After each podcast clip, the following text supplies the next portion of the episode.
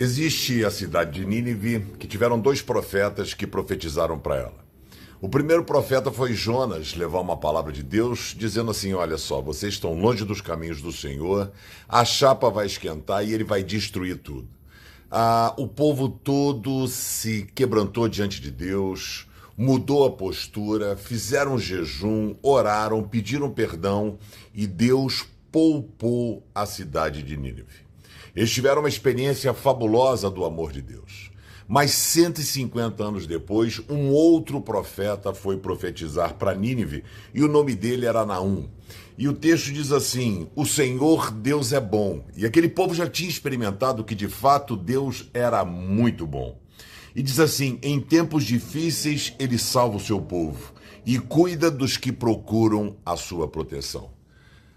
Na época de Jonas, o povo de Nínive buscou a proteção de Deus. Mas agora eles viraram as costas para Deus e a cidade foi destruída.